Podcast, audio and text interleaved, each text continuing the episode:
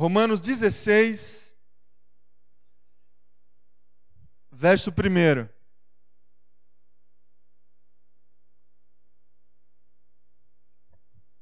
Todos encontraram aí? Amém? Então vamos à leitura. Recomendo a vocês a nossa irmã Febe, serva da igreja de Sencreia. Peço que a recebam no Senhor de maneira digna dos santos e lhe prestem a ajuda de que venha a necessitar, pois tem sido de grande auxílio para muita gente, inclusive para mim. Saúdem Priscila e Áquila, meus colaboradores em Cristo Jesus. Arriscaram a vida por mim, sou grato a eles, não apenas eu, mas todas as igrejas dos gentios. Saúdem também a igreja que se reúne na casa deles. Saúdem meu amado irmão Epeneto, que foi o primeiro convertido a Cristo na província da Ásia. Saúdem Maria, que trabalhou arduamente por vocês. Saúdem Andrônico e Júnias, meus parentes que estiveram na prisão comigo. São notáveis entre os apóstolos e estavam em Cristo antes de mim. Saúdem Ampliato, meu amado irmão no Senhor.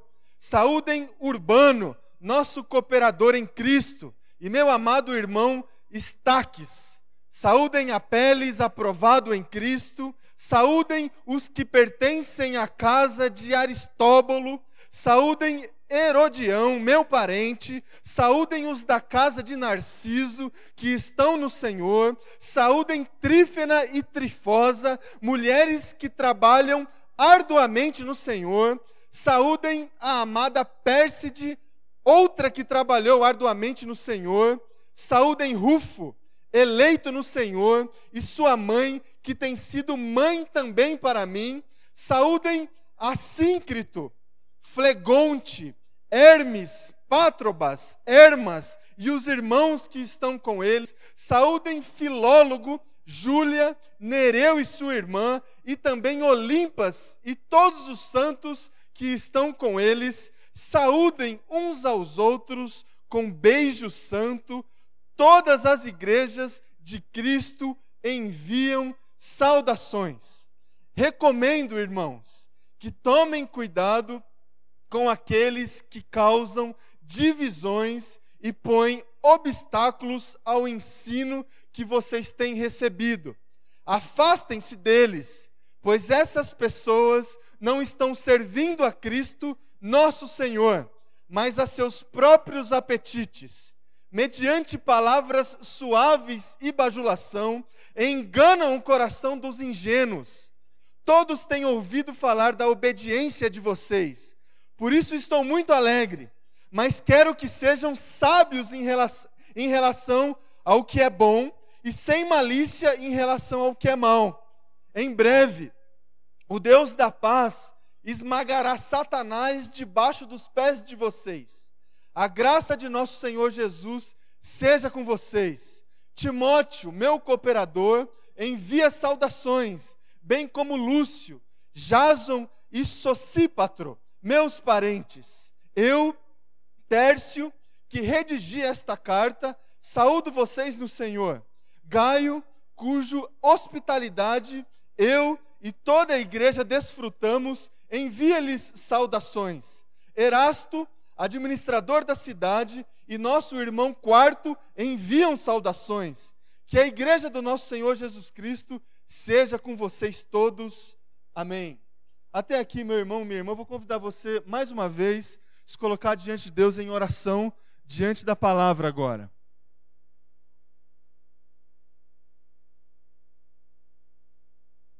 Senhor Deus, Pai, nós submetemos esse tempo agora à ação do Teu Espírito Santo.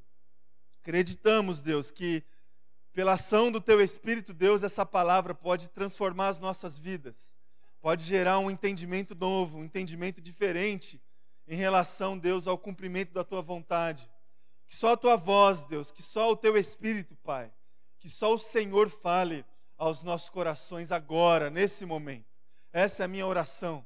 Usa, Deus, a minha vida, eu submeto, Deus, as reflexões que eu fiz, o meu coração no teu altar e peço que o Senhor fale no coração dos meus irmãos e irmãs. Agora, Deus, essa é a minha oração em nome de Jesus. Amém. Amém, irmãos? Pegou aí alguma ideia para o seu próximo filho ou não? Desses nomes? Não? Seguinte, a gente é, começou a conversar no início desse mês, mês de março, mês que a nossa igreja completou mais um ano de história. A gente tem conversado com você desde o primeiro domingo sobre o tema igreja. Por que me importar? Igreja, por que me importar?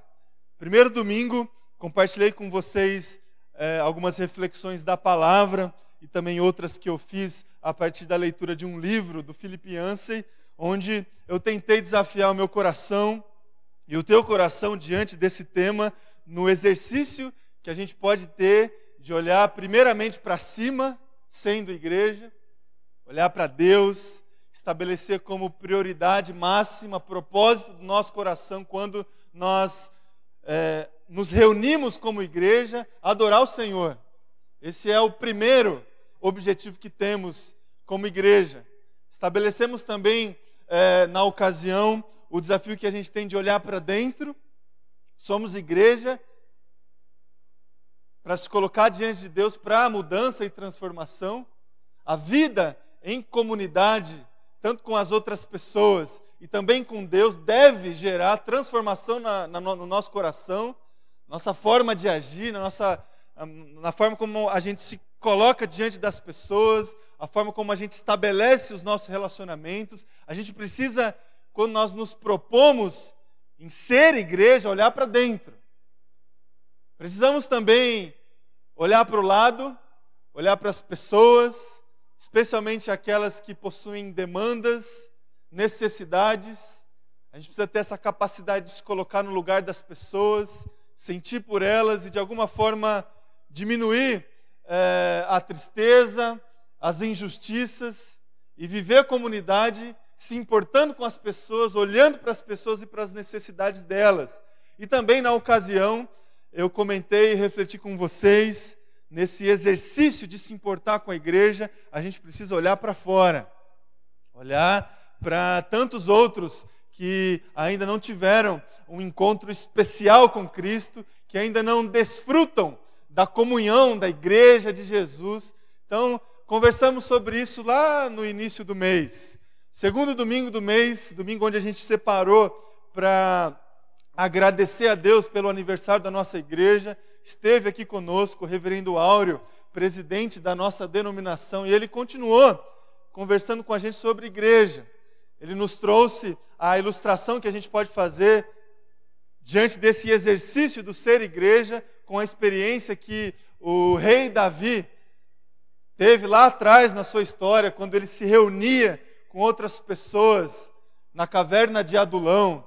E essas pessoas eram pessoas que tinham demandas específicas também, Reverendo Auro também nos trouxe uma reflexão interessantíssima sobre a postura de Barnabé, de como ele se colocou diante de pessoas, especialmente João Marcos, discipulando esse jovem que depois veio a se tornar uma figura importantíssima na construção da igreja, da, da primeira igreja e também dos escritos do Novo Testamento.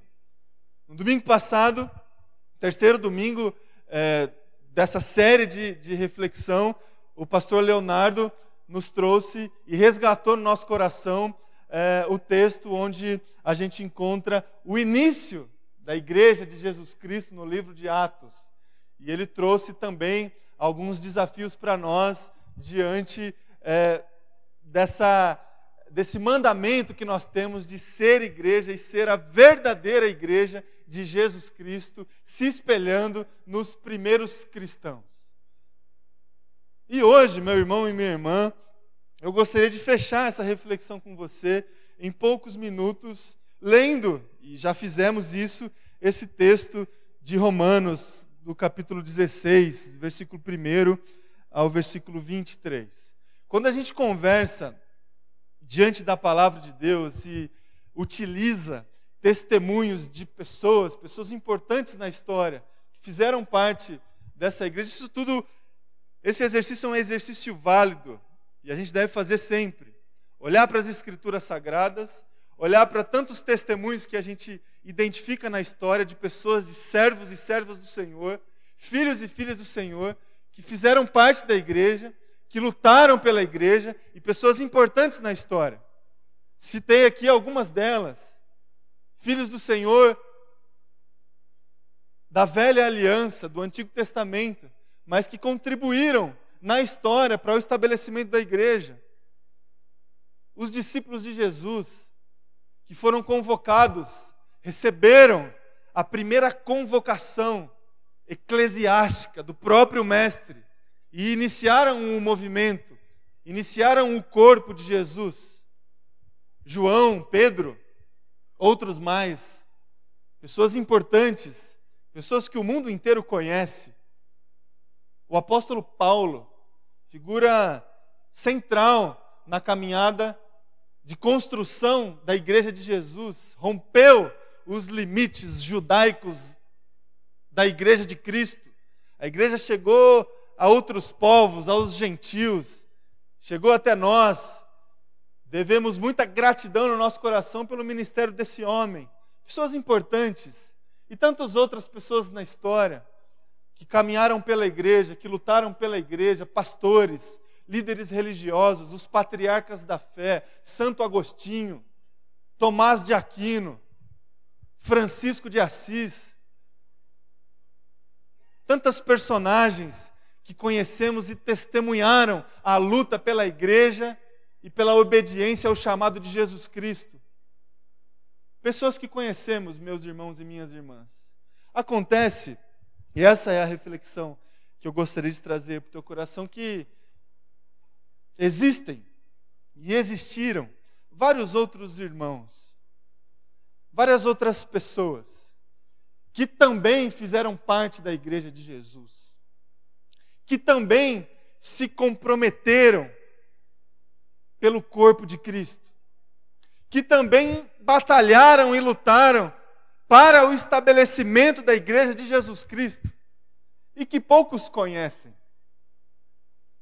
E que quase ninguém utiliza como exemplo os seus testemunhos. Pessoas com a mesma fidelidade, pessoas com a mesma maturidade, pessoas que também foram alcançadas pelo amor grandioso e gracioso de Jesus Cristo e também batalharam pela igreja. Tantas pessoas, a maioria das pessoas que fizeram e fazem parte da igreja de Jesus, ninguém mal sabe o nome, ninguém conhece a história. São pessoas anônimas, são pessoas que, quando ninguém está vendo, continuam obedecendo. São pessoas que, quando ninguém descreve a sua história, ou quando ninguém descreveu a sua história, continuaram fiéis à igreja de Jesus Cristo. E o apóstolo Paulo, com uma sabedoria incrível, e com a ajuda do Tércio também, pontuou nesse texto que nós lemos algumas dessas pessoas. Que se ele não pontuasse aqui, mal a gente conheceria o nome. Pessoas que pontuei aqui com a leitura desse texto. Pessoas como Febe, como Priscila e Áquila. Pessoas como Epeneto. Pessoas como Andrônico, Júnias. Pessoas como Urbano, Estaques, Apeles, Herodião. Pessoas que têm nome. Pessoas que tiveram uma história pessoas que se comprometeram, batalharam pela igreja, assumiram os riscos de batalhar pela igreja, pessoas que sofreram pela igreja, pessoas que tiveram nome, que tiveram uma história, uma história de compromisso e de fidelidade, primeiramente com Cristo Jesus e depois com a sua igreja. Pessoas como eu e pessoas como você, meu irmão e minha irmã. Que batalham e que devem batalhar pela igreja de Cristo Jesus. Às vezes a gente tem a impressão, quando a gente olha para as escrituras sagradas e para tantas utopias que a gente estabelece na nossa caminhada cristã, tantos desafios que são tão distantes, né, de a gente traduzi-los em prática na nossa vida, né? É, a gente corre o risco, meu irmão e minha irmã, de se distanciar da vontade de Deus e do cumprimento das Escrituras sagradas quando a gente pensa que só os protagonistas, só os conhecidos conseguiram batalhar e caminhar debaixo das ordenanças e debaixo da vontade de Deus. A gente pode correr esse risco, que só pessoa, pessoas como o apóstolo Paulo conseguem obedecer o chamado de Jesus Cristo. Só pessoas notáveis na história conseguiram obedecer o mandamento de Cristo e batalhar pela igreja. E o incrível, meu irmão e minha irmã, é que se a gente se a gente prestar atenção na própria escritura sagrada, a gente vai, vai perceber tantos anônimos, tanta gente que a gente nunca ouviu falar, tanta gente que pode servir também como exemplo para nós. E talvez muito mais, porque são pessoas mais próximas a nós. Pessoas que cometem os mesmos erros e têm as mesmas dificuldades. E ainda assim batalharam pela igreja. E essa é a reflexão que eu gostaria de trazer para o teu coração essa manhã, meu irmão e minha irmã, que você, a sua simplicidade, a sua dinâmica de vida, no seu dia a dia, diante das dificuldades que você tem, diante das facilidades que você tem, você pode ser igreja de Jesus. Você pode batalhar pela igreja de Jesus. Você pode ser como uma dessas pessoas aqui. Você pode abrir a tua casa. Você pode trabalhar arduamente. Você pode discipular o teu parente. Você pode se colocar diante de uma outra pessoa como mãe dessa outra pessoa. Você pode se relacionar e ser igreja e batalhar pela igreja como uma dessas pessoas. Você pode olhar para fora, olhar para fora e ser igreja. Igreja, Novo Testamento, expressão traduzida para a igreja, expressão eclesia. Eclesia significa, meu irmão e minha irmã, uma convocação. Uma convocação de um grupo de pessoas, um ajuntamento de pessoas, um aglomerado de pessoas, uma assembleia formada por pessoas. E não apenas um ajuntamento sem objetivo, uma assembleia sem propósito, um ajuntamento diante de uma convocação pessoas foram convocadas e, diante dessa convocação, se reuniram. Isso é igreja. Essa é a ideia da igreja. Uma convocação para fora. Uma convocação que não tem a ver com a individualidade, mas tem a ver com coisas que estão além de si. A gente aprendeu e ouviu e tem ouvido falar que essa ideia da igreja de ser chamada para fora tem somente a ver com a questão da evangelização.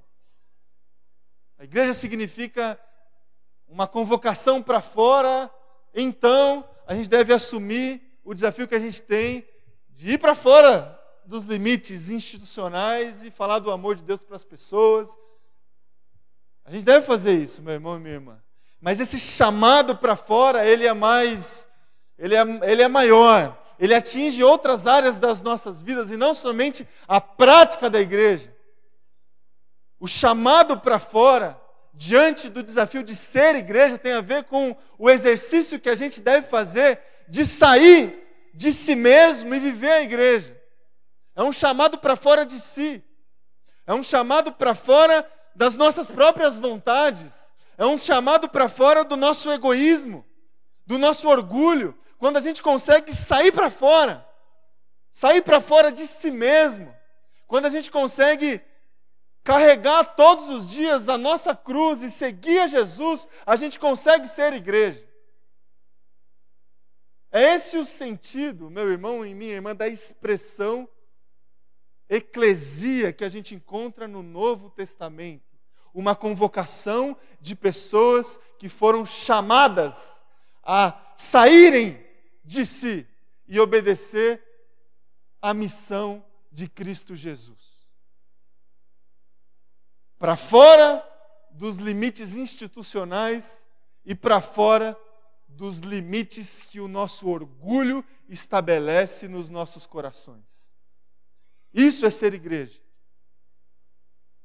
E o convite que eu faço, meu irmão e minha irmã, direto para você, essa manhã, fechando essa série de mensagens que a gente propôs desde o início do mês é esse: seja a igreja, meu irmão e minha irmã. Seja a igreja com a sua história, com o nome que você tem, com as condições que você tem, com os recursos que você possui. Seja a igreja. Trabalhe arduamente pela igreja. Assuma os riscos de trabalhar pela igreja. Seja a igreja no seu dia a dia. Saia para fora. E não somente para fora desse lugar, mas saia para fora de si mesmo. Saia para fora de si mesmo. Expanda. Não deixe que os limites estabelecidos pelo teu egoísmo, pelos teus critérios, pela vontade do teu coração te impeça de experimentar toda a dinâmica da vivência comunitária que Cristo nos propõe. E aí eu trago para você, para a gente encerrar esse mês de reflexão, algumas, alguns, algumas lições para nós, meu irmão e minha irmã, algumas lições práticas que a gente pode absorver na nossa caminhada e receber essa convocação e responder positivamente a essa convocação que temos diante do desafio do ser igreja. Essas pessoas, meus irmãos e minhas irmãs, que receberam a convocação e fazem parte da igreja, e essas pessoas que nós lemos aqui no texto, que a gente consegue identificar na leitura de tantos testemunhos que lemos de Romanos capítulo 16. a primeira coisa que eu percebo, que eu compartilho com você dessas pessoas e de tantas outras, é a seguinte: essas pessoas se reúnem. Se reuniam lá atrás e a igreja continua se reunindo. Pessoas que se reúnem. Para ser igreja, meu irmão e minha irmã, a gente tem que estar presente. Não tem igreja sem reunião. E não é reunião daquelas que a gente faz muito aqui né, na nossa igreja. E presbiteriano gosta demais de reunião, né? A gente marca a reunião para marcar a próxima reunião, né? não é esse tipo de reunião que a gente chama aí algumas pessoas e a gente precisa pintar a parede. Que cor que a gente vai pintar? Não é, não é isso. É reunião de estar junto, de gostar de estar junto, de compartilhar a vida. Não somente se reunir por formalidades, mas se reunir para olhar no olho um do outro, para se abrir, para é, estabelecer relacionamentos de intimidade, respeitar a diversidade. Nós conseguimos, meu irmão e minha irmã, obedecer o chamado de Jesus Cristo sendo igreja quando a gente se reúne. E quando a gente se reúne em torno da presença de Cristo Jesus. Por isso que quando a gente celebra a ceia do Senhor, todo primeiro domingo do mês aqui na igreja, essa celebração ela é central na nossa vida cristã. Não porque é uma formalidade, não porque existe lá num livro que a gente deve fazer isso, a gente faz. Não, porque isso é um valor inegociável da igreja. A reunião em torno da mesa, o partilhar, o partilhar do pão, o partilhar da vida. Quando a gente senta na mesa, meu irmão e minha irmã, a gente está compartilhando a vida. E essa é uma prática que dificilmente a gente tem, não é? Na nossa semana. O sentar-se à mesa. Eu não sei como que funciona lá na tua casa, Na minha, como são duas pessoas, dificilmente a gente senta na mesa para comer, né? Eu não sei como é que é lá na tua casa, mas essa, esse exercício de sentar-se à mesa, de repente você está na frente de uma outra pessoa e você tem que olhar para ela. E o sal está longe, você precisa pedir, me passa o sal. Corta aí, eu, serve, me serve. Ou deixa que eu te sirvo. Isso é igreja, meu irmão e minha irmã. O sentar-se à mesa. E você precisa da outra pessoa. E a outra pessoa precisa de você. Reunião. Reunião. Pessoas que fazem parte da igreja se reúnem em torno de Jesus Cristo. Pessoas que, que fazem parte da igreja acolhem. A gente percebe nas entrelinhas das saudações que nós lemos do texto de Romanos, pessoas que acolhiam as outras pessoas, pessoas que recebiam as outras pessoas dentro de casa. A igreja já lá, nos primeiros anos, já se reunia nas casas, meus irmãos e minhas irmãs. Acolhimento. Acolhimento também diante das necessidades das outras pessoas. Necessidades afetivas, necessidades materiais. A igreja acolhe. A igreja acolhe o próximo. A igreja é sensível à demanda do próximo. Isso a gente aprende, meu irmão e minha irmã, na leitura de todo o Novo Testamento, de todas as Escrituras Sagradas. Certa, certa ocasião, chegou uma pessoa para Jesus Cristo, daquelas, e teve uma conversa daquelas que Cristo teve várias vezes. Pessoas que se achavam religiosas, obedientes à lei do Senhor, e Jesus Cristo quase que tendo que desenhar para explicar o que significava a obediência e o funcionamento do reino de Deus. E uma pessoa chega para Jesus perguntando para Jesus, depois de uma, de uma discussão, Jesus, então quem que é o meu próximo?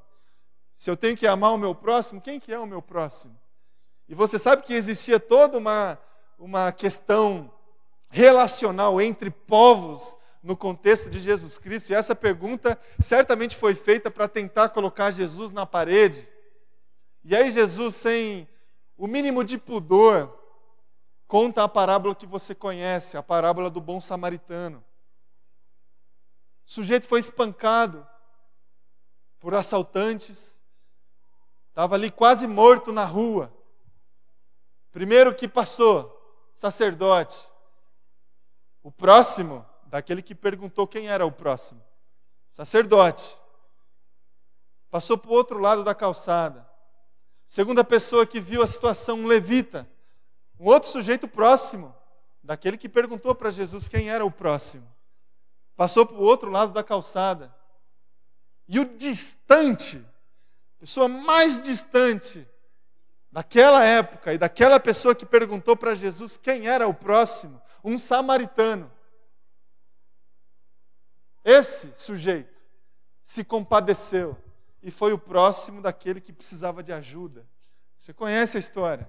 Cuidou daquele homem, levou o homem para uma hospedaria, colocou a mão no bolso, pagou as diárias da hospedaria, limpou as feridas, colocou no, no, no, no animal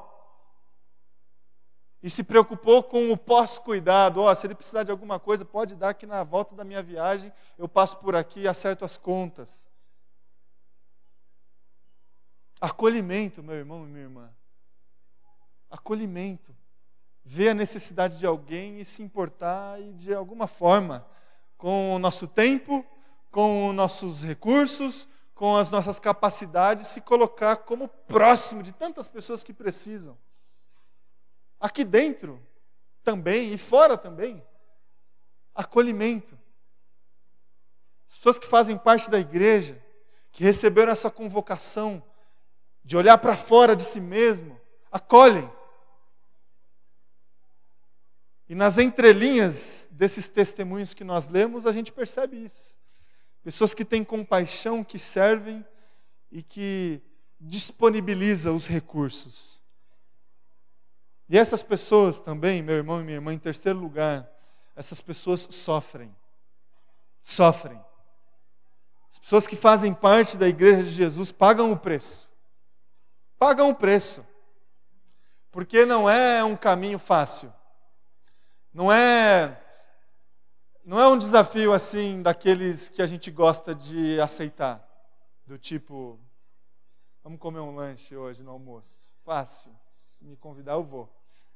Não é, não é isso. Desafio difícil. Pagam o preço. E a gente percebeu em alguns testemunhos dessas pessoas que nós lemos, algumas pessoas que foram presas, estiveram com Paulo na prisão. E a gente conhece o Paulo, que estava lá na prisão, que escreveu tantas cartas ali dentro da prisão. Testemunho incrível. Que orou, adorou o Senhor, louvou o Senhor dentro da prisão e de repente um milagre aconteceu. E ele se compadeceu do carcereiro. A gente conhece toda essa história do Paulo. Mas do lado do Paulo tinham várias outras pessoas, meus irmãos e minhas irmãs, que sofreram também também foram presas por amor ao Evangelho. Essas pessoas sofrem e sofremos, meus irmãos. Você sofre às vezes no desafio que você tem de ser igreja. Você sofre. Tem momentos que você tem que fazer o que você não quer fazer. Tem momentos que o que vale, o que vale é a necessidade do outro e você quer satisfazer a tua vontade. O pecado que habita em nós gera essa confusão e esse conflito de de repente a gente saber que tem que fazer alguma coisa e não conseguir fazer. A crise do próprio apóstolo Paulo, no mesmo, no, na mesma carta aos Romanos, capítulo 7, às vezes aquilo que a gente quer fazer a gente não consegue, e o que a gente abomina, a gente faz o tempo todo. Não é fácil, meu irmão e minha irmã, assumir esse desafio de ser igreja. A gente colhe, a gente colhe muitos sofrimentos, muitas provações.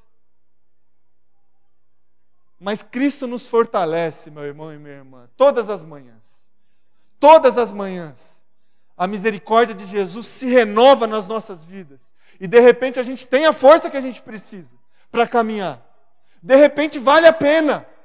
De repente vale a pena cuidar de uma outra pessoa em detrimento da nossa vontade. De repente valeu a pena. De repente o nosso altruísmo e a nossa disposição de batalhar contra o pecado e o orgulho que há no nosso coração, de alguma forma, foi usada por Jesus Cristo para abençoar alguém.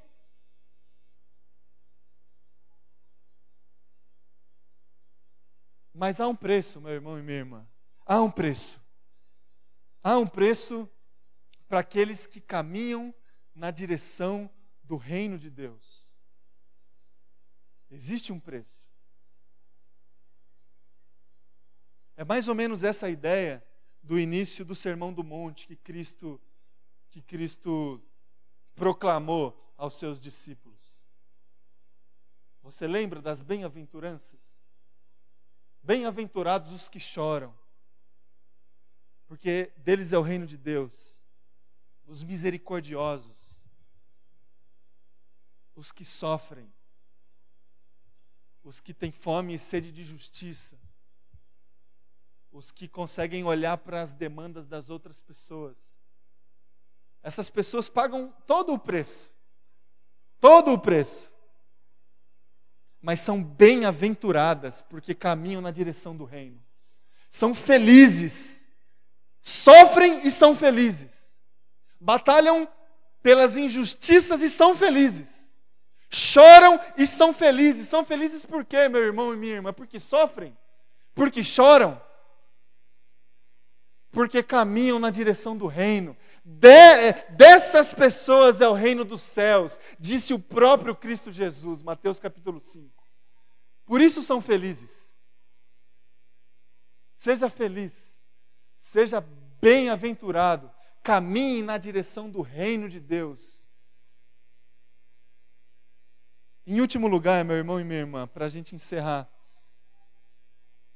essas pessoas que fazem parte da igreja de Jesus, elas agregam. Elas agregam. Para ser igreja tem que somar. E a gente percebe um pouco essa, essa reflexão e essa dimensão no final do texto que nós lemos, quando o, o, o, o, apóstolo Paulo, nos escritos do Tércio, ele admoesta os irmãos a encontrar um discernimento tal para identificar dentro da igreja quem são as pessoas que agregam e quem são as pessoas que espalham.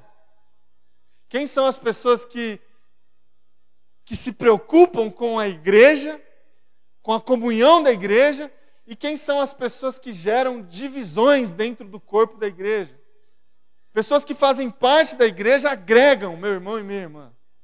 Se preocupam com o todo, se preocupam com é, questões, questões que edificam o corpo. E não funcionam como pedra de tropeço para outros irmãos de dentro e de fora. É essa reflexão que a gente consegue fazer no final do texto que nós lemos. Pessoas que fazem parte da igreja de Jesus possuem uma sabedoria e um discernimento tal, é, colocam em seus corações o propósito primeiro que está no coração de Deus, a missão de Jesus. É isso que a gente deve fazer. A gente foi convocado para uma missão. Então a gente não tem muito tempo para ficar discutindo outras coisas. A gente não tem muito tempo para ficar perdendo as nossas energias com questões secundárias. A missão é importante. E o que agregar a essa missão, essas pessoas se importam.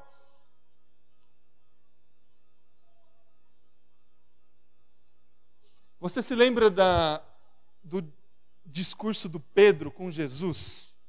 Mateus capítulo 16.